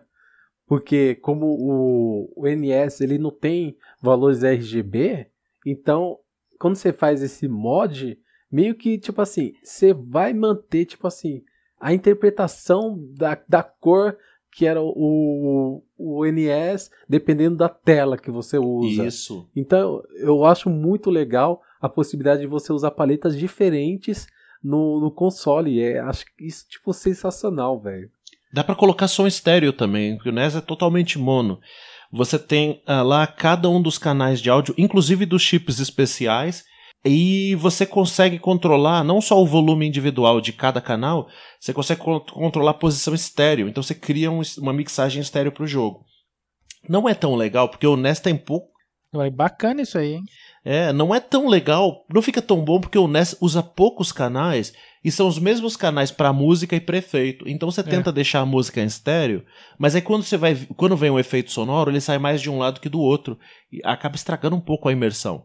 Então eu não uso, eu uso de curioso para ouvir as músicas em estéreo e tal, mas na hora de jogar eu jogo em mono mesmo. É, e, e, tipo, a gente, se a gente fosse também falar só de, desse mod também, seria tipo horas também. Ah, é. E é, mas uma coisa também que você falou disso, de música, eu lembrei, é, não é um jogo em si, né? Que é o 8-Bit Power. E, cara, eu acho muito legal ele. Não sei se você já chegou, já chegou a testar ele, mas eu acho muito legal, tipo, porque é como se fosse um álbum digital que, que usa o, o, o poder de som do, do NES para entregar um álbum de som, Isso, de música. Exato, eu vi, eu vi. Tinha no Play Asia, né, esses álbuns e também alguns jogos de ritmo uh, novos, é bem curioso. É, é, bem curioso, eu acho isso algo impressionante que eu, cara, é, não sei porque não foi feito isso em outros. É porque também o, o NES tem tipo um, um som bem característico, sabe? Algo que tipo não, acho que não é tão é, visto. Tipo, no Mega Drive até tem um, uma base de fãs maior em, em, volta do chip sonoro dele. Que é horrível. Não né? dos. Enfim. eu não gosto. Eu não acho horrível. Eu não acho horrível. Depende, você tem que saber fazer a, da forma certa. Igual trilha sonora de Street of Rage 2, aquilo dali é sensacional. É você saber usar daquilo da forma correta. Minha opinião, né? Mas... Não, não, eu falei que é horrível, mas é só me retratando aqui. É, eu nunca tive muito contato com, com o Mega Drive, né? Então, o pouco que eu ouvi de áudio do Mega Drive geralmente é comparando com o Super Nintendo, né? Daí você tem uma comparação meio injusta que o chip sonoro do Super Nintendo é muito melhor. E geralmente o que, o que conseguem fazer com ele é bem melhor. Né? Mas é claro, se, se você tiver uma trilha sonora aí, que você falou do Street of Rage 4. Não, 4 não. Do Street of Rage lá. É, que é pensado pro, pro chip sonoro, sei que o pessoal faz coisas incríveis mesmo. É, não podemos comparar porque, igual se você pensar no Rock and Roll Racing, Rock and Roll Racing, a, a trilha sonora do Mega Drive não fica boa. Fica melhor no, no Super Nintendo, mas por causa de diferenças do, de chip cada um como trabalha, mas tem trilha sonora boa do Mega Drive, tem trilha, é, trilha sonora ruim, mas é, tem que saber trabalhar. Então, você, Rubens, que, que mod você gostaria de ver? Cara, é até difícil falar, porque assim, a maioria das coisas já, já foram feitas, né? É, coisa de imagem, né? Controles novos, é, já, já tem um pouco de tudo, né? Eu, cara, eu acho que não, não tenho. Fora a questão de imagem, né? Que, que já existem soluções, eu não, eu não tenho nada novo assim que eu, que eu gostaria de ver no console antigo, não. Sinceramente, assim, eu já só, só espero melhorias das coisas que já tem, né? Mas assim, de algo especial, novo que ainda não foi inventado, não, não tenho nada não. É, e você falou uma coisa que eu achei interessante, que a gente nem tocou nesse assunto, que é de adaptadores de controles. Eu, por exemplo, eu uso um adaptador de controle de PlayStation para GameCube. Porque o controle de GameCube não é um controle ideal para se jogar jogos de Game Boy ou jogos 2D em geral. Então eu comprei esse adaptador de. É um adaptador, na verdade, que também serve para conectar no Xbox também, mas ele tem duas saídas, né? Legal, não sabia que e... você jogava assim, não. É, o, o, de Game Boy eu uso esse. Porque o controle de GameCube não é ideal para jogos 2D. Então eu comprei esse adaptador, eu importei da dos Estados Unidos, se eu não me engano. Foi até meio carinho, mas valeu a pena, na minha opinião. Mas eu gostaria de comprar um que usasse, por exemplo, que existe, que você usa o Classic Controller do, do Wii no GameCube o Classic Controller eu acho sensacional. O segundo modelo, é claro, né? Você usa algum adaptador, ator? Não, nenhum. Eu gostaria de ter o adaptador da 8-bit do para ligar o controle para ligar controles nos consoles antigos, no, no NES, no Super Nintendo, para poder deixar eles lá perto da TV sem ter o fio no meio da sala, né? E aí eu usaria o, o, o Classic Pro do. O, desculpe, o Pro Controller do Wii U, por exemplo, alguma coisa assim. É, é uma coisa que eu gostaria de, de ter, só de curiosidade. Eu gosto de jogar no controle original, mas é, é realmente uma coisa que eu gostaria de ver. Mas também me interessei pelo controle que eu vi agora uh, no Instagram, o pessoal demonstrando o adaptador de controle de GameCube no 64. Então eu me interessei também, né? Porque analógico do 64 é sempre uma preocupação, né? Então eu gostaria de ver como fica. É, tem alguns adaptadores, tanto de um lado por quanto pro, pro outro, né? Geralmente cabo, né? Eu uso aqui também, cara, eu tenho um só adaptador que eu utilizo, que é um é, de, de todo tipo de controle para o Nintendo Switch. Eu inclusive jogo aqui com um controle de PlayStation 4 nele. Mas dá para jogar com PlayStation 3, Xbox também, controles modernos, né? E funciona muito bem, cara. Apesar de que eu gostaria de ter um Pro Controller também. Mas continua falando aí, estava falando, te interrompi. É, então, é, até eu gostaria de falar sobre isso, né? Quer dizer, falar sobre questão de mods, né? Claro. Tem um mod que eu vi algum tempo. Eu sei que acho que esse projeto tá parado, mas eu gostaria demais que ele fosse feito e, e lançassem. Mas eu, eu, vou ter que dar uma explicação melhor. Que uh, o Arthur já deve saber, mais ou menos. O, o Nintendo 64 ele tem um componente chamado PIF. Esse PIF ele tem diversas funções dentro do console, certo? Ele controla a, a, os controles, né? O, o region check, né? Que ele faz a, a conversa com o SIC. Mas tem uma outra função que ele faz que, além de controlar os controles, também tem a, a expansão, né? Que tem na, no controle. E eu vi uma coisa que o cara tá fazendo que eu achei muito interessante, que é uma ideia muito boa, de você modificar o, o, o SIC, fazer uma modificação, colocar um outro chip, alguma coisa, fazer o quê? Para você poder usar controles Bluetooth, seria possível, ou até mesmo de você salvar o, o progresso do, do em vez de um controle pack, salvar num cartão SD.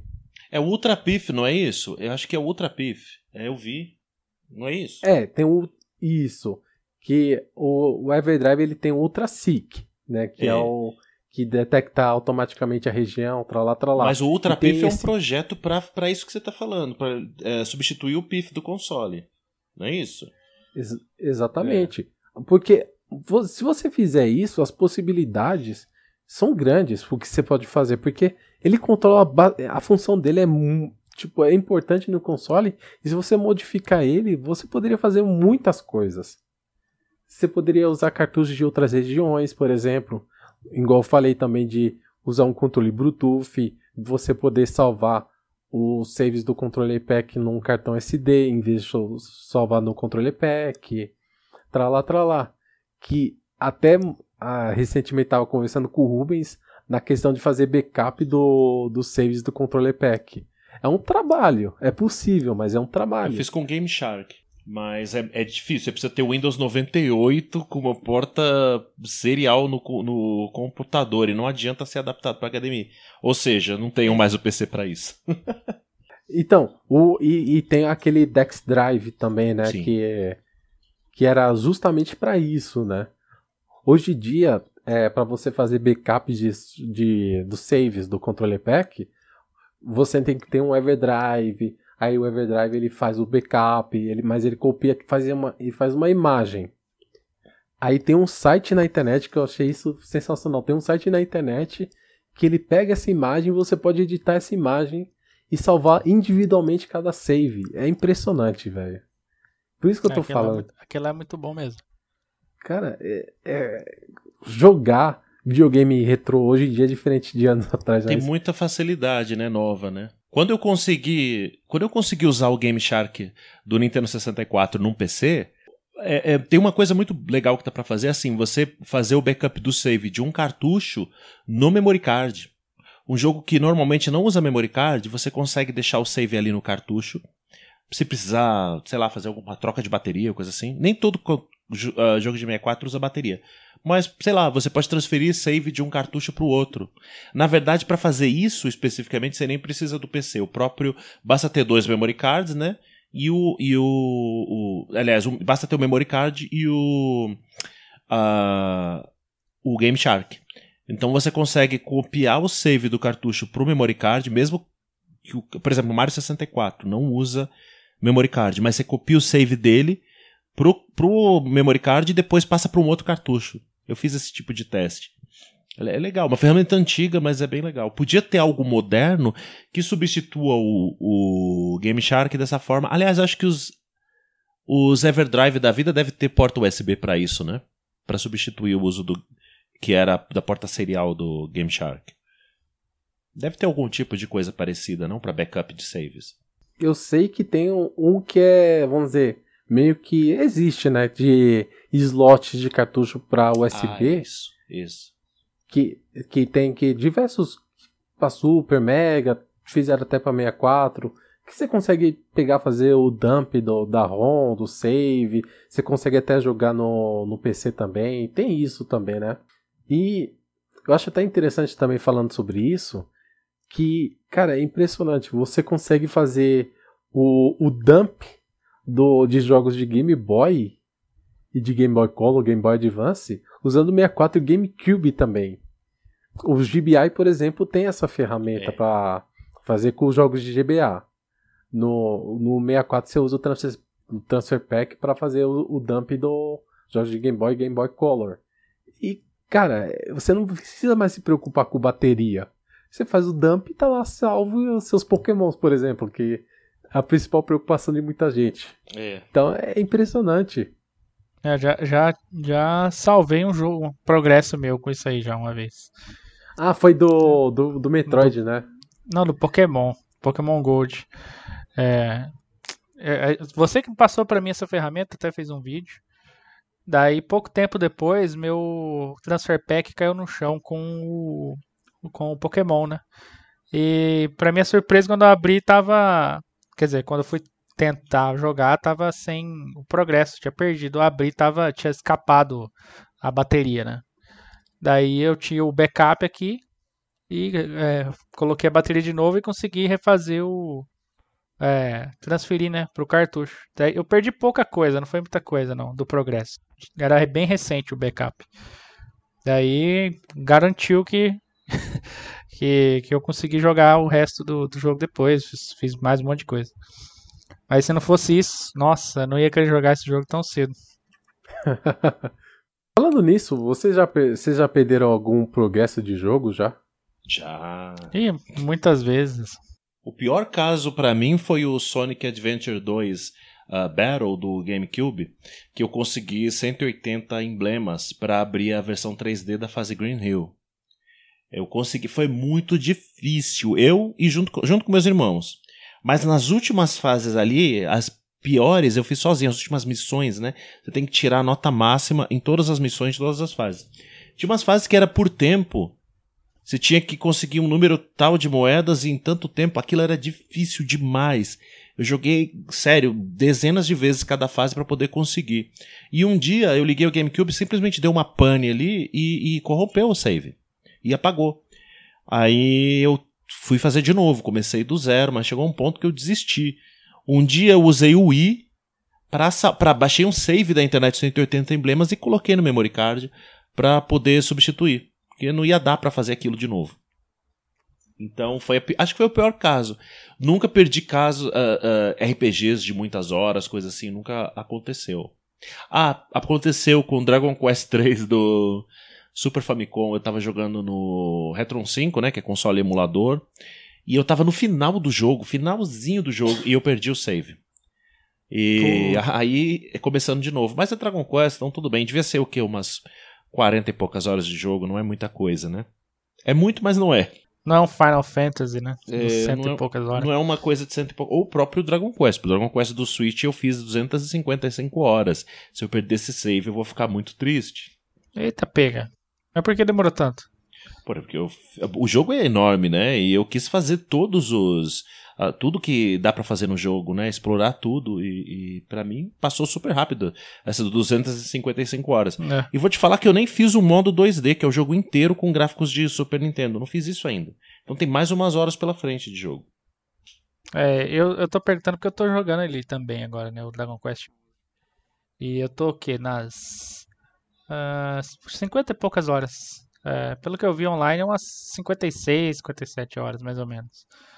É, e daí, justamente porque eu tô te perguntando, por, se falta muito para mim, né? Porque eu tô numa fase, numa parte lá em que os, os protagonistas estão separados, né? Eu não vou dar spoiler aqui para quem estiver ouvindo.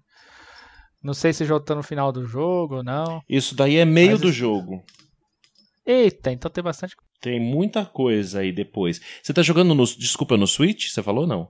É, é no Switch. Ah, tá. Então no Switch essa parte. É, é, essa parte que você tá jogando agora não tem no, no PS4 e no, na, na, versão de PC. Agora vai ter, né? Que eles vão lançar. É, vai ter. É, então essa parte que mostra eles aí separados, isso daí, isso daí é do Switch. Mas 255 horas. Eu fiz todas as quests, é, todas as receitas também, né? As, as da, de, da gente fazer os, os equipamentos, né? Que aí tem que achar material. Tem os, aí é, aí é foda. Tem os challenges e tem muita coisa que eu quis fazer tudo, né? Ah, então foi por isso que foram 200 e poucas horas. Eu tô querendo fazer todas as side quests, pelo menos, né? Hum. Pelo menos as side quests. Mas eu não sei se eu vou tão longe de fazer todas as receitas, não, porque é muita coisa. Mas enfim, continuando o assunto aí, Alexandre. É, eu nem lembro eu não sei o que aconteceu. Eu tava jogando Link's Awakening. Eu não sei o que aconteceu. Acho que eu perdi o save, uma coisa assim. Ah, mas, tipo. E eu acho que eu tava perto do final, eu acho, uma coisa assim. Mas. E meio que deu uma desanimada. Mas falei, ah, vou jogar de novo, vai. E Link's Awakening é demais. É um dos meus Zeldas favoritos. Aí, como eu, eu. E, tipo, eu tinha acabado de jogar. Meio que tava tudo fresco na cabeça. Então eu joguei de novo. E foi até que mais rápido para fazer tudo, porque ainda tava tudo na cabeça. E Link's Awakening não é um jogo muito, muito grande, é curto até. Então foi até que no final fiz tudo, terminei o jogo. E foi, foi legal, foi bom. Pelo menos você não, não perdeu de novo, né? Igual eu aqui, eu tenho um controller pack até hoje, cara. Já tem 10 anos que eu tenho esse controller pack. Ele, ele perde o progresso, cara. Toda hora ele corrompe, toda hora ele. Você, tipo, você ficar é, um mês, dois meses sem ligar ele, ele já perde o progresso, entendeu? Nossa, quantas vezes eu já não perdi o progresso naquele controller pack quando era o único que eu tinha, cara? Nossa, era triste. Eu perdi Turok 2. Nunca, até hoje não zerei por causa desse controller pack. Quando eu peguei para jogar mesmo, perdi o save umas três ou quatro vezes. Nossa. É. E, nossa, esse controller pack me deu muita dor de cabeça, né? Hoje em dia eu uso ele pra. Tipo, ele, ele para ser o controller pack de suporte aqui, né? Que eu faço o backup no, no ED64. Daí eu vou jogando nele os backup, né? Porque ele faz o backup completo. Daí eu, eu tiro e, e coloco as coisas nele direto. Pelo menos para isso ele tá servindo. O outro aqui eu tô deixando como principal mesmo. Hum. Com os jogos salvos, mas é, de uma forma mais segura, né? Mas é, perdi muito, muito progresso por causa dele já. E a gente falando nisso, eu lembrei de uma história. É, não sei se vocês chegaram a ver o Direct da, da Nintendo que foi anunciado a Mimin no, no Smash Ultimate. Vocês assistiram isso? Não, eu não assisti. Não. Eu não assisti, porque Smash eu, eu não, não é muito a minha praia. Uhum. Então, é, aquele Direct foi interessante porque foi gravado na casa do Sakurai, né? E o Sakurai mostrou a sala dele com os videogames. Duas TVs, né? né? Isso eu vi. Eu vi Duas cena TVs. depois. Ah, e assim, eu lembrei de uma história do próprio Sakurai que é muito trágica. É triste.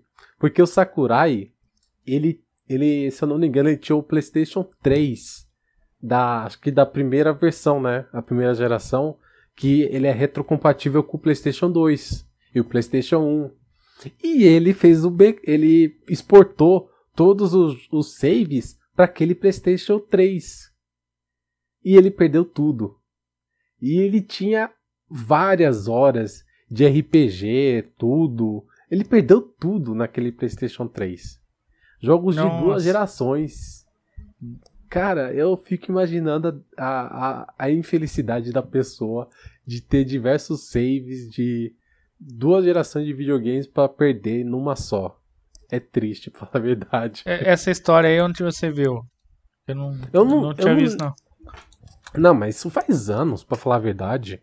Isso na, na geração do PlayStation 3. Não, sim, encontrar... eu tô perguntando onde você viu porque eu achei. Quero ver a história, interessante. É, não, interessante. O, eu, se eu encontrar o, a história, eu, eu, vou linkar, né? Mas. É. Aqui, até encontrei já. Ah, mandei pra nós depois. Nossa, que então, triste que isso é triste, é, hein, cara. É triste, então acho que a dor pior foi do próprio Sakurai. Aí eu vi, e quando eu vi o Direct com aqueles consoles, eu falei, caramba, esse cara gosta de jogar. é gamer, né, pra falar a verdade. Ah, e só não falou de setup ainda. Como é o seu setup atual, Arthur? Ah, o setup atual eu tenho. É... Na verdade, eu tô sempre mexendo, né? Não tá arrumado, né? Então, por exemplo, na, uhum. é, eu tenho um cabo é, vídeo componente, que é da HD Retrovision, que ele é, converte do sinal RGB da, da, que sai pela caixinha Nintendo, né? Pelo cabo multi Nintendo. Eu uso no Super Nintendo, no Nintendo 64 uh, ah, para ligar em vídeo componente na TV de tubo da Sony, tela plana. A imagem fica uma janela, fica perfeita. É, e eu também uso esse mesmo esse esse mesmo cabo às vezes. Já já usei, hoje eu não uso mais. Eu usava ele direto na TV. A minha TV Samsung aceita os 240p e ficava assim uma qualidade aceitável até quando ligava esses consoles tipo 64 direto por componente na TV. Aí eu tenho o para TV é, para TV LED eu uso o OSSC, ele recebe o sinal RGB e vídeo componente do, do, do console, né? E manda por HDMI. Para monitor VGA, eu desconecto da TV LED, coloco esse esse setup do OSSC, só que convertido para VGA. Então é basicamente isso que eu faço hoje.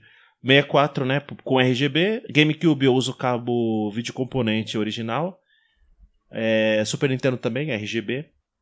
Eu tenho um Super NES é, do, do, pequeno, Baby, com mod RGB, porque a imagem dele é, é, a melhor.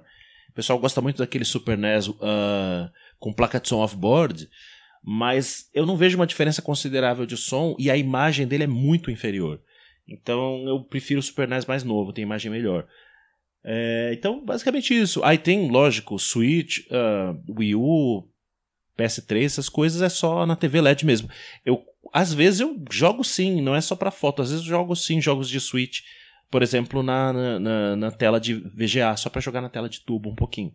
Fica bonito, né? Mas fica bem pequeno. Então, basicamente, esse é o setup. Eu também uso um receiver da Yamaha que tem seis entradas HDMI e aí uh, liga, na, liga o receiver na TV, liga os aparelhos todos no receiver e escolho por ele, né? Dá para escrever o nome para aparecer uh, no painel do receiver, por exemplo, Wii U, Wii, é, Wii U, PS3, Switch.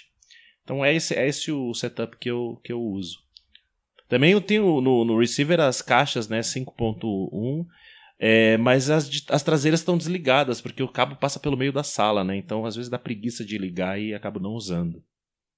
Basicamente esse o setup. Muita coisa, né? Acho que mais fácil mostrar do que falar. É, porque cada vez mais que você vai, tipo, evoluindo, que vai, vai evoluindo o setup, é natural. Muitas vezes você descobre uma coisa, você pensa numa outra coisa. Você, por exemplo, deve acompanhar uma Life in Game, né? Sim. Inclusive, uma coisa legal é que eu fiz um vídeo, o meu vídeo de 2013, falando do cabo componente do GameCube. É, muitas das coisas que eu falei, eles, eles falaram nesse vídeo também. Quer dizer, meio que uma confirmação assim das coisas que eu falei, né? Achei legal isso. Sim. E assim, é interessante que o, o vídeo que eles fizeram, é, o último vídeo que eles fizeram mostrando a game room deles, o setup, já faz tempo. É antes mesmo, acho que de eles adotaram o SC, por exemplo. Hoje em dia, o setup deles tá, deve estar tá totalmente diferente.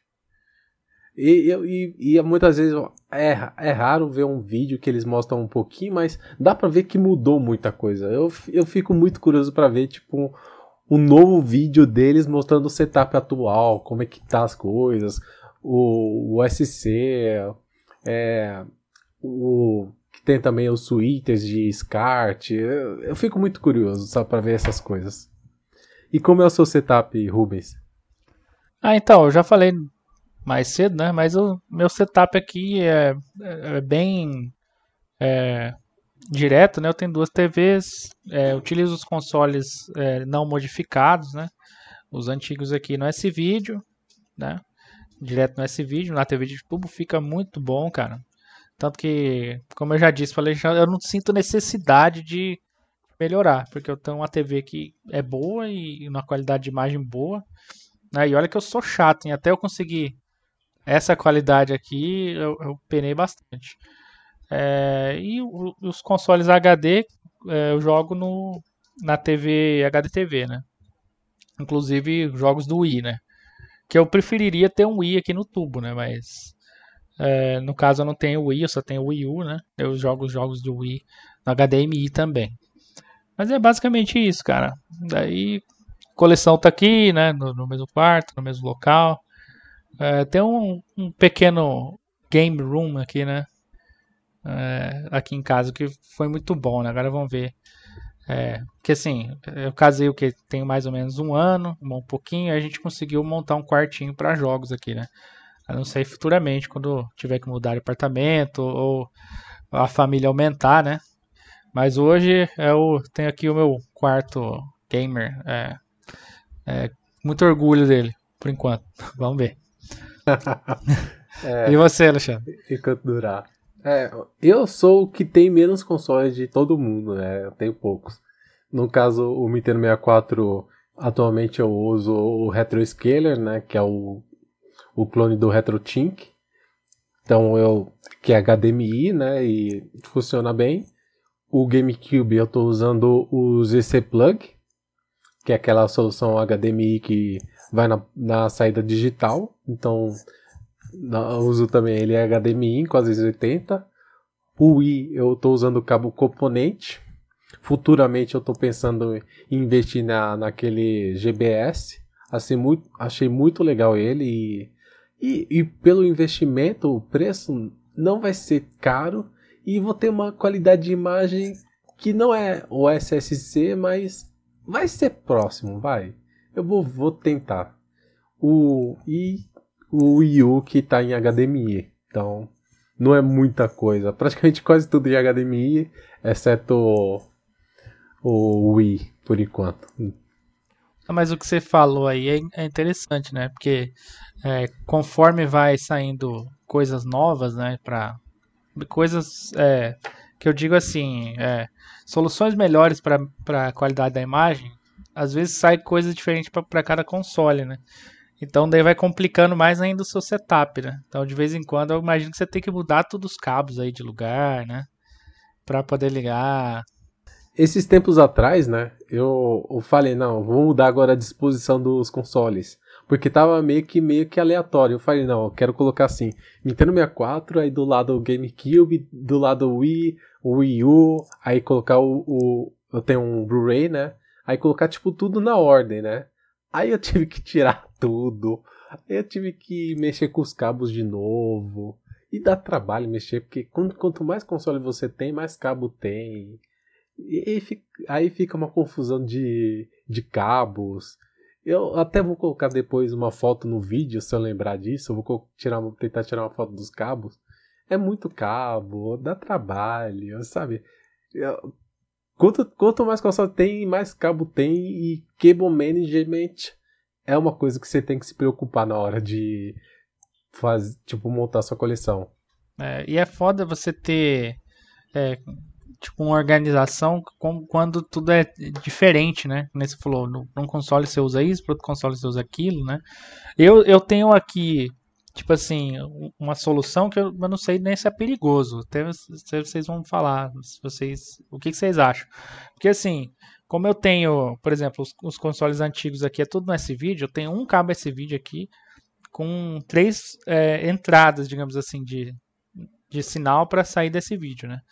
É, daí muitas vezes eu tenho que ficar trocando o cabo de console, tá ligado? Não fica muito fio, porém, tipo, se eu quiser jogar um, um PlayStation 2, eu tenho que tirar do 64 o cabo e colocar no PlayStation 2, entendeu?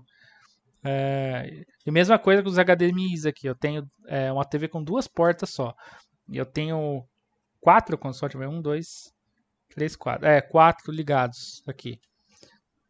É, no HDMI. Daí muitas vezes eu tenho que ficar trocando, tipo, o HDMI de um para outro. Eu não uso switcher nenhum, nem para os antigos nem para os novos, né? E eu não sei se isso aí futuramente pode estragar uma porta de alguma coisa. É possível, mas não sei se a, a longo prazo ou médio prazo ou se a curto prazo vai estragar alguma coisa. Por enquanto funciona, mas eu tenho essa preocupação. Eu, talvez eu até tenha que ver isso aí mesmo. Enfim. Não sei como que é o caso de vocês aí. Trocar de cabo é normal, né? Não assim com vários consoles. Eu tive um cabo componente que era para PlayStation, Xbox e, e Wii, só que ele dava interferência. Eu não gostava dele, dava interferência. Mas o meu cabo componente que eu falei, que é o HD Retrovision, que é um conversor RGB componente, é um cabo já com conversor embutido, né? Eu fico desconectando toda hora, tiro do Super NES, põe no 64 é. e, e, e assim por diante, né? É, eu, eu não me preocupo tanto com os antigos, né? Eu preocupo mais é com os mais novos, no HDMI entrando e saindo e tal. Eu sei que é, é, HDMI, porta HDMI pode estragar. Né? Pode ser um, é um dos fatores que estraga. Eu acho que mais o, é mais o mau uso, né? Eu coloco e tiro com jeitinho, né? Mas tem gente que estraga as portas aí porque tira de qualquer jeito o cabo, né? Puxa de qualquer jeito. Mas, sei lá, não sei, eu, eu, tenho uma preocupação. Às vezes é da cabeça, né? Mas é, atualmente é o jeito que dá. É, eu, eu faz algum tempo eu investi num daqueles. Eu não lembro o nome, não é splitter HDMI, é um switch HDMI, né? Aí ele, ele tem acho que quatro entradas e tudo. A minha TV ela tem três, três HDMIs. Eu acho a TV é, é, é fogo, né? A TV antiga tem mais conexão que atual. É impressionante. Minha TV tem três HDMIs, dois componentes, acho que dois RCA e um VGA também. Então, tipo, tem muita coisa. As TVs modernas são cada vez piores. Cada vez menos conexões. Essa é a realidade. A minha plasma tinha quatro HDMI, duas componentes. A minha LED tem duas HDMI e uma componente. Cada vez Se você for na loja hoje, não tem nem componente mais algumas, aí HDMI é cada vez pior. É, e assim, o componente, ele serve também pro composto Isso, é também. compartilhado, é. é, é a minha aqui já é assim, ele tem os 5 RCA aqui, mas o, o, primeiro, o primeiro lá é verde e amarelo já, que é o do verde do componente e o amarelo do composto, né? Então, tipo, já com corte de custos no máximo, né? Exatamente. É porque também ele, eles veem que a, o público em geral só vai usar HDMI praticamente. Vai ser poucas pessoas que vão usar um, um analógico numa TV digital, sabe? No caso, nós, mas. Então, eu tenho um switch HDMI, né? Então eu uso nos HDMI, nos HDMI porque senão ia, so, ia faltar HDMI, pra falar a verdade. É, fora então, o Wii U é, e o Blu-ray, o que, que você tem aí? O GameCube 64, pô. Ah, é, né? Você tá. Upscale, é verdade, é verdade. Esse, esse serviço do Switch eu faço no, no, no receiver, né? Como, como eu falei. Então tem seis portas e dá para tudo. Não, não falta. É. E antes eu tinha também o Raspberry Pi. E o Raspberry Pi também era HDMI também. Então era mais o aparelho HDMI. Então não tem como. Quanto mais você tem, tipo, se você for daquela pessoa que quer ter todos os HDMI, todos os videogames em HDMI, você vai precisar de mais portas. Então, ou você compra um receiver ou você compra um switch. E, e hoje em dia acho que switch está ficando cada vez mais caro. Receiver já, já é uma, um, tipo, também já é mais caro também isso, o, esses receivers. É, o bom do receiver é que tem o bônus do som, né? Você tem um som melhor, né? Mas. É, enfim. Mas realmente o. É, o duro que também já adiciona outra coisa, né? Você vai de, não é só do, dos cabos que vai aumentar, né? Mas também o. Você vai precisar de mais tomada, né? Pra, pra ligar o switch e tal, dependendo do switch. Tem switch aí que precisa ligar no, no, na energia, né?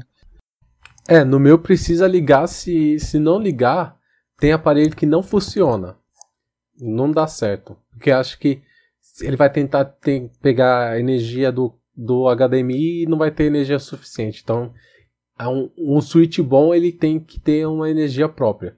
E conversor também.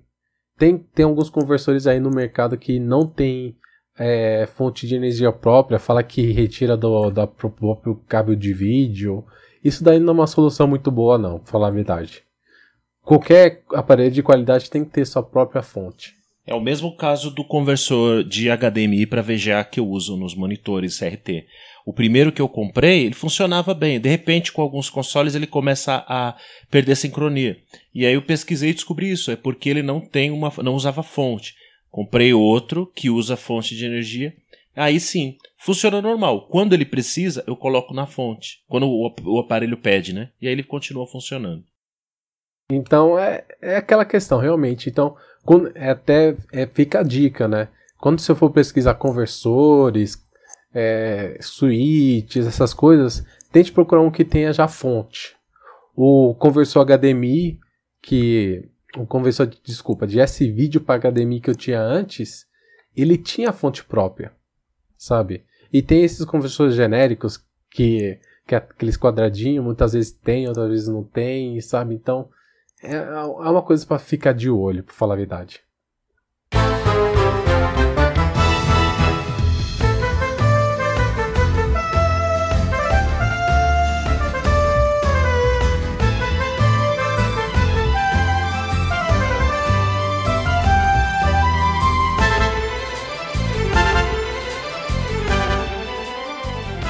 É, então, basicamente é, é, isso que tínhamos que comentar, né? É, novamente, muito obrigado por participar aqui, Ator. Obrigado por ter me convidado também, né? Fico muito feliz, muito honrado por poder participar de, de mais esse cast com vocês. Cara, a honra é nossa, né? E fazia até algum tempo já que você, tipo, a gente não gravava com você, né? E, tipo, é sempre um prazer, né? Você sempre adiciona uma coisa boa ao cast. Deve fazer uns três anos já, né? Porque eu morava em São Paulo ainda. Sim, você se mudou, né? Até verdade, nossa. É, mas muito obrigado novamente, né? É sempre um prazer e espero a gente ter uma oportunidade para conversar novamente. Perfeito, só convidar e, e, eu tô aí. Sim, ah, e acompanhe também o Arthur, né? Você voltou a ficar mais ativo no YouTube, né? Você tem feito mais lives agora. É, o canal Super Você Tubeia 64, né? É, eu, eu quero voltar a fazer vídeos mesmo editados, mas eu tô gostando muito de fazer live. Agora eu me divirto muito fazendo as lives, então eu acabei focando nisso ultimamente, né? Quantos anos no YouTube já, ah, Arthur? O primeiro vídeo que eu fiz no meu canal antigo é, já fez 10 anos. Mas são 10 anos de muita interrupção, né? Tem anos que eu passei assim, que passou. Fiz três vídeos no ano, então é, tem Uh, não é assim 10 anos fazendo vídeo direto, né? Direto, é. né? É, eu sei, é assim, eu pergunto porque eu já te conheço, assim, o seu trabalho. Claro que do mesmo jeito que você teve interrupções, eu também interrompi de assistir às vezes o seu conteúdo, mas há muitos anos atrás, de quando eu tava me interessando pro, pelo Nintendo 64 e tal, e pesquisava no YouTube e achava você lá. É. Então, é, eu também, como o Alexandre disse, eu, eu, é uma honra, né, ter você aqui é uma pessoa que participou assim é, do início, né, de, de quando a gente estava buscando informação, você já tinha umas informações é, compartilhando, né? É, então, é, realmente é muito bom ter você aqui. Eu te agradeço também pela participação. Obrigado. Bem, muito obrigado, Rubens, também, né, por participar mais uma vez, né? É, é normal já, você já é de casa já. Não, não, nem não sou de casa, não, nunca participo. É, agradecendo também aí quem assistiu, né? Uma hora e quanto já, pessoal? Uma hora e. Quase uma hora e cinquenta, é, quase. Oh, quase duas horas aí. É, bastante. De podcast. Agradeço aí quem assistiu. Se você tá aí, guerreiro, assistindo até agora, deixa um like aí. Sei lá. e agradeço. É, e, e, a gente vai deixar, claro, o link do, pra, para o canal do Super Você Tubê, né? Também na descrição, né? Caso a pessoa esteja interessada em conhecer o conteúdo do, do Arthur, né? É bem, as lives dele é bem legal. Teve a, a, acompanhei a live do que fez do manual, acompanhei a live que lendo revista velha, que é legal. que ele fez até a voz de narrador dele. Eu acho muito legal a voz de narrador dele. e cara, vale muito a pena. Então participa lá que é bem divertido. E muito obrigado a quem acompanhou até agora, né? Deixem um like, né? E até a próxima. Falou! Até mais, um abraço. Valeu, pessoal. Tchau.